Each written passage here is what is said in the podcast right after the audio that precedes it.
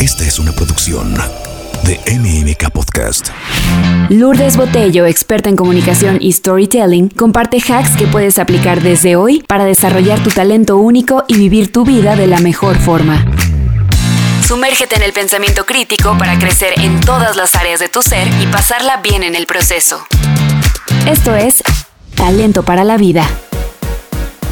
Hola, soy Lu Botello, directora editorial de Bebemundo. Soy periodista, experta en comunicación, con estudios en logoterapia, en ciencias de la felicidad, en design thinking y en story coaching, que son temas que me han apasionado por años y que me ayudan a desarrollar el talento para vivir la vida de la mejor manera posible y que ahora quiero compartir contigo. En este primer episodio les voy a hablar de un síndrome que está padeciendo muchísima gente después de la pandemia, el síndrome del burnout.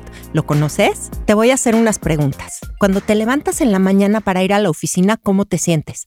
¿Estás contento, emocionado o al revés, fastidiado, up to the top y crees que mejor ya ni para qué vas, que qué horror ir, que qué cansancio, que nada cambia? Cuando llegas en la noche a tu casa, te sientes cansado, agotado del verbo ya nada más me quiero sentar a ver series en Netflix y no pensar en nada y anestesiarme de la peor manera? ¿Sientes todo tu esfuerzo en la chamba no se nota, nadie lo reconoce y que para qué lo haces. Cuando hacen estos típicos eventos de team building o convenciones en tu trabajo, tú sientes que ni caso tiene, que para qué vas, que ni va a cambiar nada, que la gente ni, ni pone atención. Estas preguntas las tomé del Maslach Burnout Inventory. Este es un cuestionario de 22 ítems o preguntas que se usa para analizar los sentimientos y las actitudes de una persona hacia su trabajo y hacia sus compañeros de trabajo. Y lo que quiere medir es el desgaste profesional. Por eso, al responderlo, podemos saber qué tan intenso está sufriendo burnout una persona. ¿Te identificaste? Vamos a empezar por qué es el burnout. Esta palabra la empezaron a usar en 1977 justamente el psicólogo que te conté que hizo el cuestionario, Christian Maslach. Es una respuesta al estrés crónico laboral. El estrés crónico es cuando vives situaciones estresantes constantemente y entonces tu sistema, tu cuerpo, está todo el tiempo en modo de alerta y como se va acumulando, pues se crea un desgaste. ¿Cuáles son las características del burnout? Te sientes agotado, sientes que no tienes energía.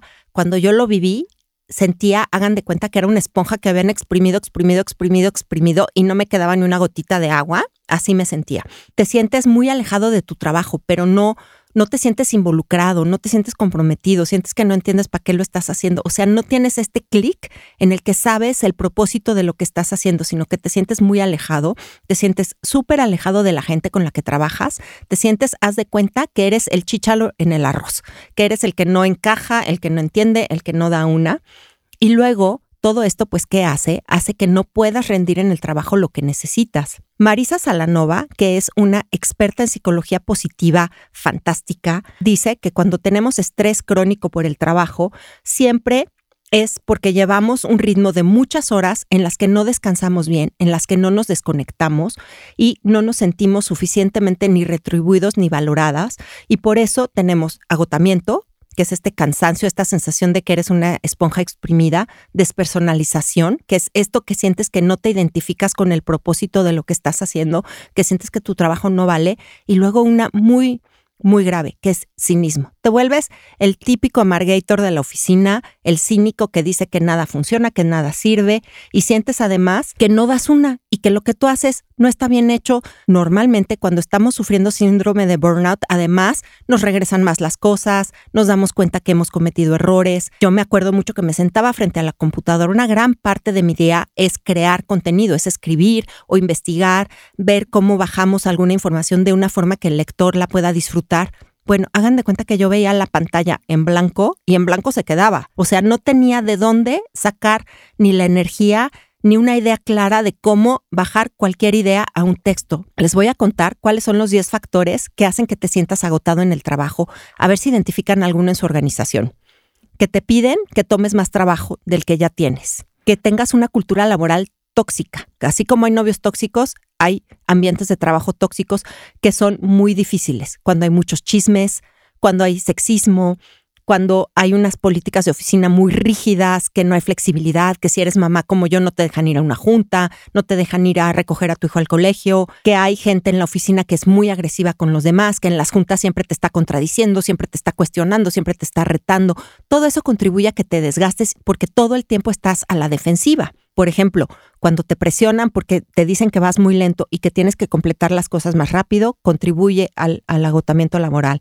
Cuando eres microgestionado, cuando tu, cuando tu jefe se sienta junto a ti y está viendo la pantalla de tu computadora todo el tiempo y te está viendo literal cada coma y cada punto que pones, fatal, fatal. Cuando te observan mucho, cuando sientes que no tienes control en nada en tu chamba, como les decía, políticas muy rígidas, que no puedes pedir un horario más flexible, que no puedes hacer home office, que la gente no es servicial, que no te puedes apoyar con tus compañeros para completar algún proyecto o alguna tarea. Mucha gente empezó a sentir burnout acabando la pandemia cuando las empresas los empezaron a obligar a volver a la oficina. No estaban ya acostumbradas las personas ni al tránsito, ni al tráfico, ni a estar rodeados de mucha gente y con el ruido y las, las tensiones que esto puede provocar. Otra cosa muy importante es que el burnout también surge cuando tu vida personal y tu vida laboral no tienen equilibrio, cuando no hay un balance en el que sientas que descansas lo suficiente, que tienes una vida personal, un hobby, una pareja, unos hijos con los que puedes pasar tiempo de calidad. Cuando en tu oficina te dicen que aquí todos nos vamos a las nueve o más y qué raro el que se para a las seis para irse, que es la hora legal de acabar de trabajar, resultado burnout. O cuando vives muy tenso y te afectan mucho las noticias.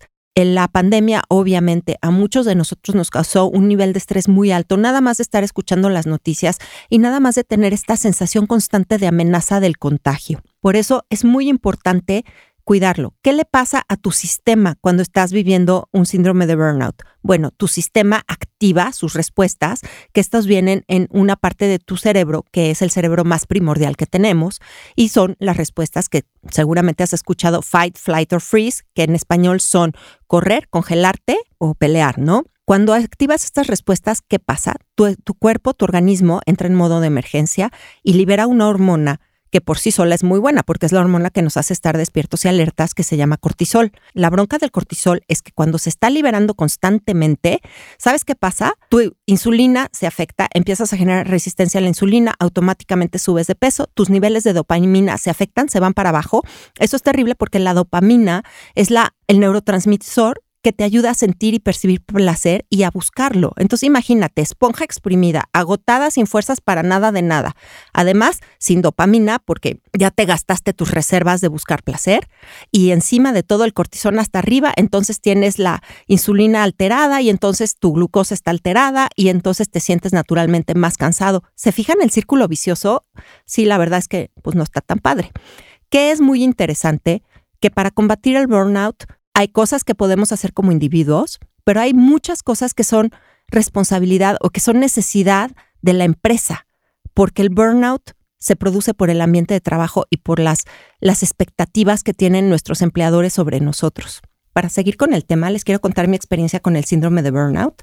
Justo hace un año, en verano del año pasado, eh, tuve una serie de eventos, un regreso a la oficina después de la pandemia, una carga de trabajo muy alta, natural por el regreso a la oficina, eh, el final de una larga enfermedad de mi mamá que, culminó en su muerte, y todo esto se juntó en una sensación de agotamiento tremenda. Les juro que yo me acuerdo de mí en esos días y no sé ni cómo me levantaba de la cama. Esto me hizo buscar ayuda, primero para bajar de peso porque yo pensaba que era un tema de nutrición, pero de ahí el hilito se fue jalando. Para no hacerles el cuento largo, mis niveles de cortisol eran muy altos, obviamente. Eso afectó mi insulina, eso afectó la inflamación de mi cuerpo. Empecé a cambiar mi alimentación, empecé a tomar terapia, empecé a ir con un psiquiatra y seguí con estos doctores y como con mi Dream Team de médicos que incluye terapeuta corporal, una terapeuta de, de homeopatía y puedo decirles ahora que he superado la parte más crítica del burnout, que el burnout se puede curar, que no es algo con lo que te quedas toda tu vida. Y les quiero decir ahora algunas ideas y algunas sugerencias basadas en ciencia que les pueden ayudar si sienten que tienen burnout a superarlo de la forma más amigable posible. No es algo con lo que se tengan que quedar años por años y también algo muy importante, no es algo que los obligue a soltar el trabajo, a dejar todo, a caer colapsados y a internarse en una casa de campo por seis meses. Se puede superar el burnout sin sacrificar todo lo que has logrado en tu vida personal y profesional. Les cuento ahora. Una de las opciones que nos sugiere la Clínica Mayo de Estados Unidos para manejar el burnout en nuestro trabajo tiene que ver primero que nada con evaluar tus alternativas. O sea, es un trabajo del que dependes muchísimo, te puedes cambiar de trabajo fácilmente, eh, es un trabajo con el que tienes la, facilidad de ir a hablar a recursos humanos o con tu jefe y contarles cómo te estás sintiendo para que la empresa te ayude a tomar medidas que te ayuden a aliviar el burnout. Otra cosa muy importante, aprende a establecer prioridades. Uno de los temas con la gente que está padeciendo burnout, que está en este sistema de alerta todo el tiempo que les conté, es que no pueden ver un mensaje de WhatsApp y dejarlo sin contestar tienen 88 pestañas de su, de su Google abiertas, tienen cinco llamadas, tienen 40 mails y todos sienten que es igual de urgente y que hay que entregarlo igual de urgente, porque el burnout te engaña, te engaña y estás en un sistema de alerta y cuando estás en alerta pues crees que todo urge. Entonces es saber priorizar y saber qué cosas con todo derecho puedes patear para mañana, la semana que entra o el mes que entra. Otra cosa muy importante es que no creas que lo vas a superar solo. Aquí no se trata de almas heroicas sacrificadas, de sálvense todos, yo al cabo aquí estoy. No. Aquí se trata, como les dije hace ratito, ponte la mascarilla y luego ya puedes ayudar a los demás. Y necesitas pedir apoyo, necesitas pedir apoyo de tu familia, de tus amigos y de tu lugar de trabajo. Que la gente sepa que estás pasando por un proceso difícil, que vean esa parte vulnerable de ti, no tiene nada de malo. Créeme, muchísima gente lo siente y lo vive y que tú te atrevas a hablar de ello, a lo mejor le ayuda a alguien a superarlo también y a pedir ayuda. Ponte una alarma cada dos, tres horas, ponte una alarma para que hagas una pausa en lo que estás haciendo. Hemos hecho estudios y nos hemos dado cuenta que sin querer nos podemos pasar dos horas viendo la pantalla de la computadora. Esto seca tus ojos, ataranta tu cerebro, pero además tu cuerpo está tenso en la misma posición. Cada cierto tiempo, levántate, estírate, da unos pasitos, ve por agua y haz algunas respiraciones. Al final del podcast te voy a compartir unas respiraciones facilísimas que a mí me han servido un montón. Haz ejercicio. Ya sé que estás agotado. Cuando uno tiene burnout no sabe ni cómo va a llegar del baño a la cama. Pero hacer un poco de ejercicio, el que tú quieras, porque aquí el chiste del ejercicio no solo es mover el cuerpo y tratar de, de, de ayudarlo a sacar estas emociones de estrés, sino también es que vuelvas a conectar con cosas que te causan placer para que tu dopamina como que se vuelva a activar. Si te gusta bailar, baila. Si te gusta correr, corre. Si te gusta nadar, nada. No creas que tiene que ser yoga o no creas que tiene que ser correr a fuerza o ir al gimnasio. Es lo que a ti te provoque placer. Y es movimiento, no necesariamente es un ejercicio estructurado. También en la noche, cuida cuáles son tus hábitos de sueño. Hay que cambiar muchas cosas. Con el burnout tendemos a prender la tele y quedarnos ahí enchufados porque nos ataranta y eso nos ayuda a salirnos de esta sensación de agotamiento. Pero hay que revisar nuestros hábitos de sueño, apagar las pantallas por lo menos una hora antes, procurar no ver las pantallas acostados en la cama, tener una temperatura cómoda, más o menos de 21 grados, y tratar de ir regulando nuestro sueño hasta que alcancemos nuestro ciclo normal de 6 a 8 horas de sueño diarias. Esto es clave. Durante el sueño tu cerebro hace cuenta que se enjuaga, se limpia todo lo que aprendiste en el día se, se acomoda en donde tiene que acomodarse en tu cerebro. Tus emociones ayudan a regularse, a bajarse. Es básico dormir y no es un signo de productividad y de éxito dormir tres o cuatro o cinco horas al día. Créeme, es al revés. Mientras mejor duermas, mejor sea la calidad de tu sueño, más productivo, más creativo y más habilidad para resolver problemas vas a tener al día siguiente. Y esto no lo digo yo, aunque ya lo he vivido, lo dice la ciencia, que ha hecho miles de estudios al respecto. Finalmente, estoy segura que ya has oído hablar del término que todo mundo usa para aquí, para allá y por todos lados, que se llama mindfulness. Mindfulness en español es así, algo así como estar consciente de ti mismo. Lo único que es es una serie de ejercicios y de estrategias para que tu mente se calme, deje de estar brincando por todos lados y deje de estar atendiendo un, mail y al mismo tiempo contestando un WhatsApp y con tres cosas abiertas en la computadora al mismo tiempo y se ubique en el momento presente y te ayude a bajar, obviamente, este nivel de ansiedad. Cuando nos enfocamos en el aquí y el ahora, todo nuestro sistema se calma, porque aquí y ahora todo es perfecto, aquí y ahora no hay amenaza, aquí y ahora solo me estás escuchando a mí en este podcast. Yo espero que estas ideas te sirvan y te ayuden a empezar a afinar tus día a día para que nunca llegues a tener burnout y si lo tienes para que empieces a, salir de este síndrome que realmente es tan, tan, tan desgastante. ¿Quieren hacer una respiración conmigo rápida y facilita? Esta la hago yo en muchos momentos del día. Fíjense que cuando estamos en, en temas de estrés, cuando estamos muy estresados, no respiramos profundamente, respiramos muy cortito. Eso hace que nuestra caja torácica no se expanda, no nos damos cuenta y no estamos oxigenando bien y además los músculos empiezan a tensar. Tan fácil como respirar ayuda a que se regule nuestro sistema nervioso central, a que se baje esta sensación de ansiedad que luego ya ni sabemos que tenemos porque creemos que es normal sentirnos así. Lo único que van a hacer, esta respiración la proponen los grandes autores de psicología positiva y es una respiración, es inhalar en cuatro tiempos, sostener el aire 6 segundos,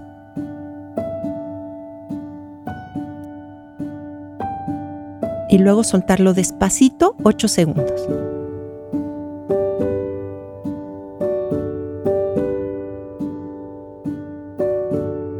Inhalar en cuatro tiempos. Sostener el aire 6 segundos.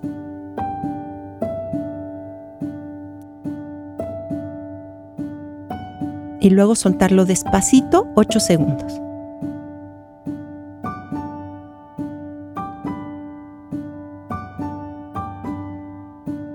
Repiten cuatro veces, inhalar en cuatro tiempos, sostener el aire 6 segundos,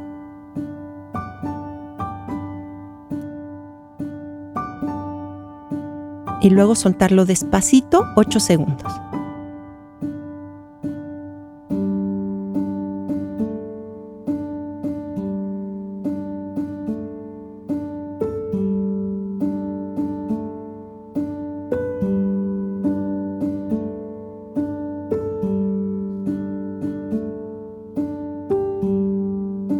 Van a ver cómo así se cambia la sensación, porque regula al sistema nervioso central y nos ayuda a salir del sistema de ansiedad que estamos viviendo, aunque no nos demos cuenta porque el día a día es tan acelerado que ya vivir con ansiedad creemos que es lo normal. Entonces, para cerrar este episodio del podcast, les cuento, el burnout es un síndrome que se da cuando hay un agotamiento y un estrés crónico en el trabajo.